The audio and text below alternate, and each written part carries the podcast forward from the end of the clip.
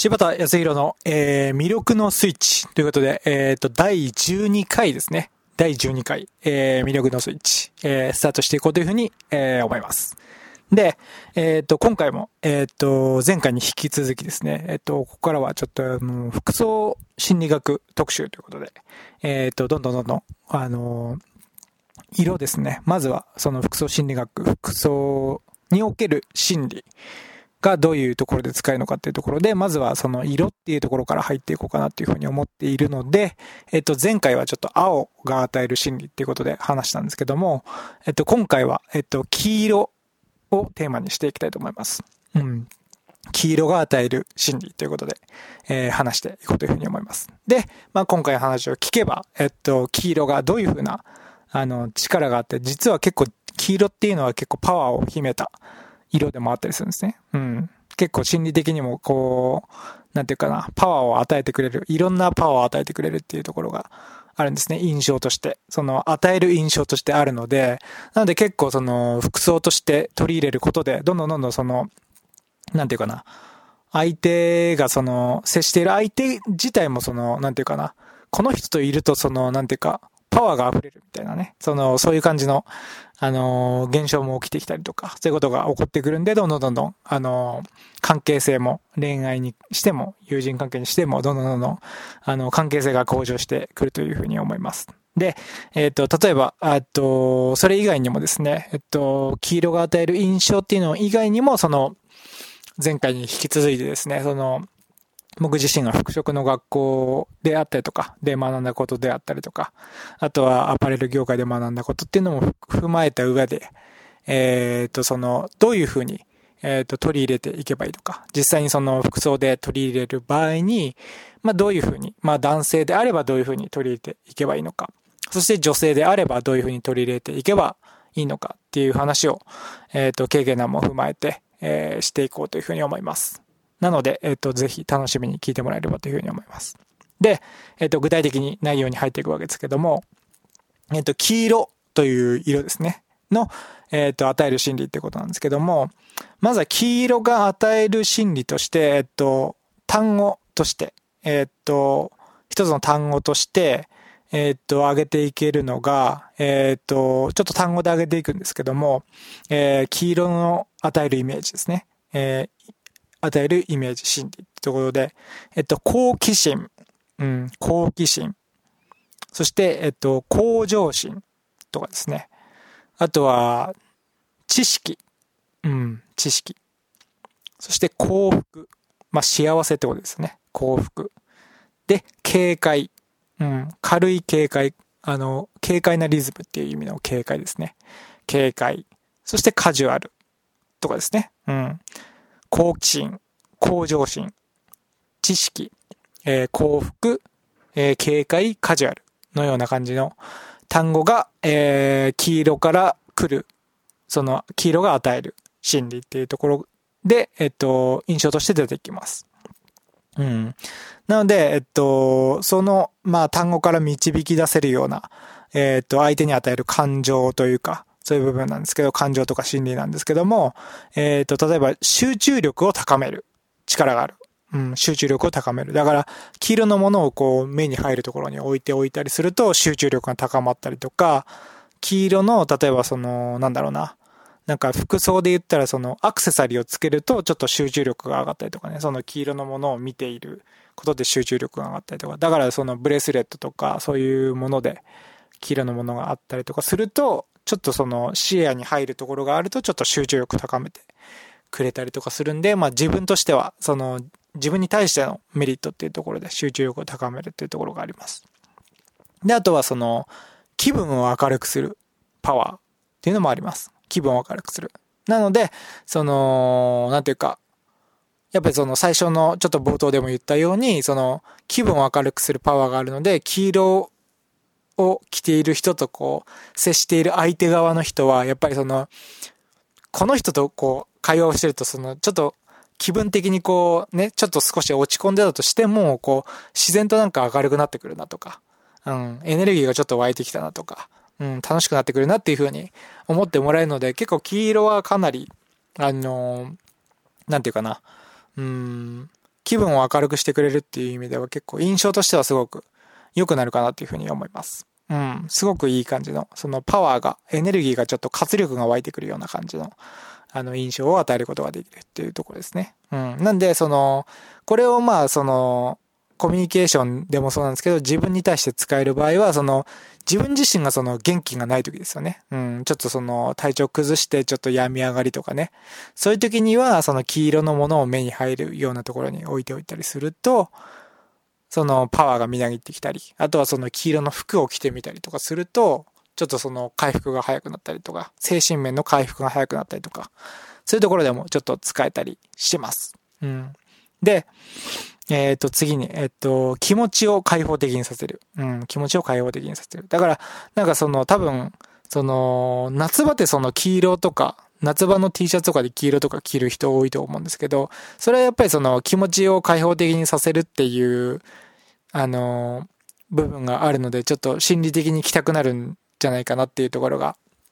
あの、関連してあるのかなっていうふうに思います。うん。なんで気持ちを開放的にさせてくれる。うん。よっしゃ、騒ぐぜみたいな感じでね、あの、開放的な感じにさせてくれたりする。なので、その、なんか、仲間内でこう盛り上がりたい時とかは結構いいかなというふうに思います。なんかその、ちょっと、なんか2、3人で集まってちょっと盛り上がるパーティーやるぜとかね、そういう感じで使うと結構友人うちのコミュニケーションも結構良くなったりとか、うん。あとはなんかその、そのなんだろうな。女性とデートしますとかいう時、女性とか、その異性とデートしますとかいう時にも、ちょっと黄色を着たりして、その、なんだろう、あのー、ちょっと遊園地に行ったりとかすると、ちょっと気持ちも開放的になりつつ、その、なんか、アトラクションとかバーってやると、よりこう、楽し、楽しく、楽しい感じにさせることができるっていうか、うん、緊張感も崩れるかなというふうに思いますね。その気持ちを開放的にさせるっていう意味では。うん。なんで結構デートとかにも結構ちょっと取り入れるといいんじゃないかなというふうに思います。あとはその、まあ、ちょっと関連したような話なんですけど、人との距離を近づけるとか、そういうところですよね。うん。人との距離を近づけやすい色でもあるので、えー、そういう部分で、えー、恋愛とか、えー、友人関係などのコミュニケーションに使えたりとか、うん。あとはまあ、その、ビジネスで、あの、男の人だったらまあ、ネクタイとかね、ネクタイとかにちょっと黄色を入れるとか、うん。黄色の、そのポイントが入ったネクタイとか、あとはまあ、ネクタイ自体が黄色とかでもいいんですけど、そういう感じで、ちょっとワンポイントで取り入れたりしてもいいんじゃないかなというふうに思います。うん。その、距離を近づけたい場合ですよね。何かその仕事上でコミュニケーション取るときに、うん、距離を近づけたい相手がいる場合は使ったらいいかなというふうに思います。あとは、その、象徴するイメージとしては、その、太陽とかの自然の恵みみたいな感じの自然なナチュラルな光のイメージだとか、あとはその、希望の光みたいなね、うん、希望が、の光が差したみたいな感じのイメージがあるので、結構、そういう意味では、あのー、なんていうかな、イメージ的にいいイメージを象徴させるような部分はやっぱり持っているっていうところがあります。うん。で、えー、っと、あとはその注意を引く色っていうところがあるので、まあ、あの、単純に分かりやすいところで言うと、その工事現場とか、ね、工事現場のヘルメットとか、あとはその踏切で黒と黄色で、ね、黄色がこう主張されるように黒と黄色で互い違いになってると思うんですけど、ああいうのとかもありますし、あとはあの、マクドナルドのね、あの、ロゴマークとか、もろにその黄色をドンっていう風に出して、注意を引くようにあの M マークみたいなやつが注意を引くようにっていう風に感じで使っていたりします。で、実際まあその注意を引くっていうのもあるんですけど、まあ僕自身のその魅力のスイッチの、えっ、ー、と魅力のスイッチっていうキャッチコピーは、キャッチコピーというかタイトルは黄色にしてるわけですけど、まあそれは注意を引くっていうよりは、どっちかって言えばですね、その、なんていうかな、気分を明るくするっていうところとか、あのー、なんていうか、目に入るとやっぱりその、パワーを上げてくれるっていうところとか、うん、そういうところがあるんで、なんて、なんていうかな、その、聞いてもらっている人に、その、ちょっとその活力を与えたいっていうか、うん、聞いてくれている時点で、なんかその、ちょっと楽しくなってくるとか、その、ちょっと気分が落ち込んでたんだけど、ちょっとこれ聞くとパワーが湧くなとかね、なんとなくパワーが湧くなとか、そういう感じの風に持っていければ、その、なんていうか、毎日人生を生きていく中でも、こう、ちょっとでも、なんていうか、聞いてくれるリスナーの方にメリットがあるかなっていうふうに思ったんで、そういう意味も込めて、うん、いろんな意味も込めて、黄色にしていたりします。うん。あとはまあその人との距離を近づけるってことで、えっとまあ、こういう音声越しですけど、まあやっぱりその、僕自身はそのリスナーの方とのコミュニケーションだと思ってるので、あの、距離が近づくっていうか、その僕自身のその、まあ肉声っていうか、あの実際の声を、あの聞いてくれているわけなので、直接対面してるわけじゃないですけど、まあその、人との距離を近づけるっていう意味でも、えー、何か、あのー、親近感に、親近感を感じてもらえればいいかなっていうふうに思って、その辺が、の意味も込めて、うん、黄色という感じにしていたりします。うん。で、あの、あとは、えっ、ー、と、黄色に関する心理で、まあ、あの、黄色の服が好きな人の、えー、性格とか、えー、そういう部分で言われる話で、えー、よくあるのが、まあ、新しいもの好きとか、あの、新しいことが好きっていうところで、まあ、その最初の黄色の、あの、単語として出てきたところで、好奇心とか、あの、向上心とかそういうところがあるので、やっぱり新しいものとか、新しいことが好きっていうところが、その単語から導き出されているんじゃないかなというふうに思います。うん。あとはまあ、外交的な人ですよね。あの、どんどんどんどん、その、他人、他人というか、その、いろんな新しい人とその初対面とかでもこう、すぐ打ち解けるのが早いとか、どんどんどんどんコミュニケーション取れるよとか、そういう感じの外交的な人みたいなところもやっぱり好奇心、向上心みたいなところとか、警戒とかね、その、カジュアルとかそういう感じで、その気軽に話せるみたいなところのキーワードからやっぱり導き出されている性格なんで、やっぱりその最初のキーワードですよね。キーワードが結構、あの、ポイントになるかなというふうに思います。黄色っていう色に関してはね。うん。っていうところが、えっ、ー、と、黄色がえー、っと、与える心理っていうところです。で、えー、っと、具体的に、その、この黄色っていうのが与える心理とか感情とかっていうところが分かったところで、えっと、どういうふうに使っていけばいいかっていうところなんですけど、えー、そうですね。まあこれは、えっ、と、男性女性のアプローチっていう感じで、えっ、と、二つのアプローチっていう感じで、えー、覚えておいてほしいかなというふうに思います。で、えっ、と、一つ目がまあ男性ですね。男性なんですけど、男性はやっぱりその、まあ、僕自身はその、やっぱり、あの、これ魅力のスイッチっていう話を、あの、テーという名前で、あの、ラジオ番組やってるんですけど、やっぱりその、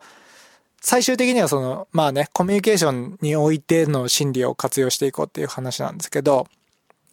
やっぱり最終的にはその魅力ある人を作りたいっていう、すごい魅力的な人、うん、最高に魅力ある人を作りたいっていう最終目的があった上で、やっぱりラジオ番組を作っているので、で、なのでそのもう一個の方の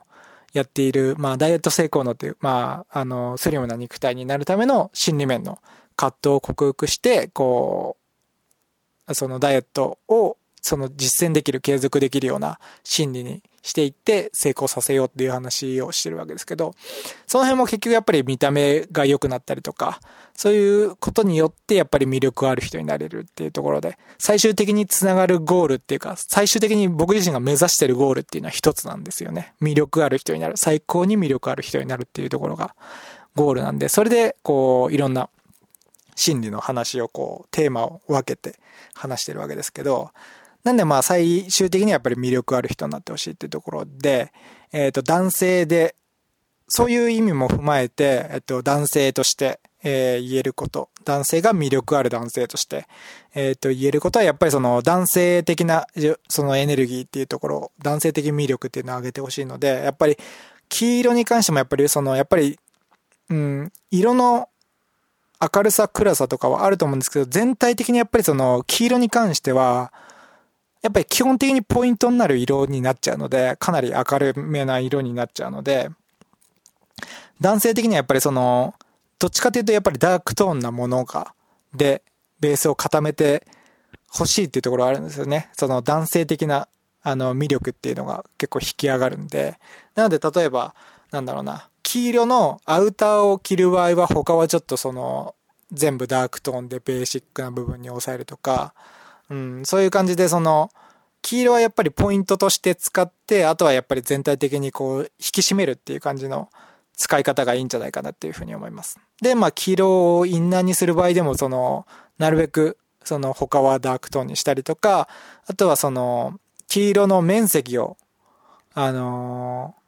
そんなに多くしない方がいいかなっていうふうに思います。うん、ちょっとそのブレスレットだけでワンポイントにするとか、なんかその、なんだろう、その、ジャケットの、その、何ていうかパイピングみたいな、その、わかんないですけど、どういうデザインかっていうのは人それぞれになっちゃうんですけど、その、ジャケットの、ジャケットとかそのアウターの一部にそのラインとしてこう入ってとかね、あの、ファスナーの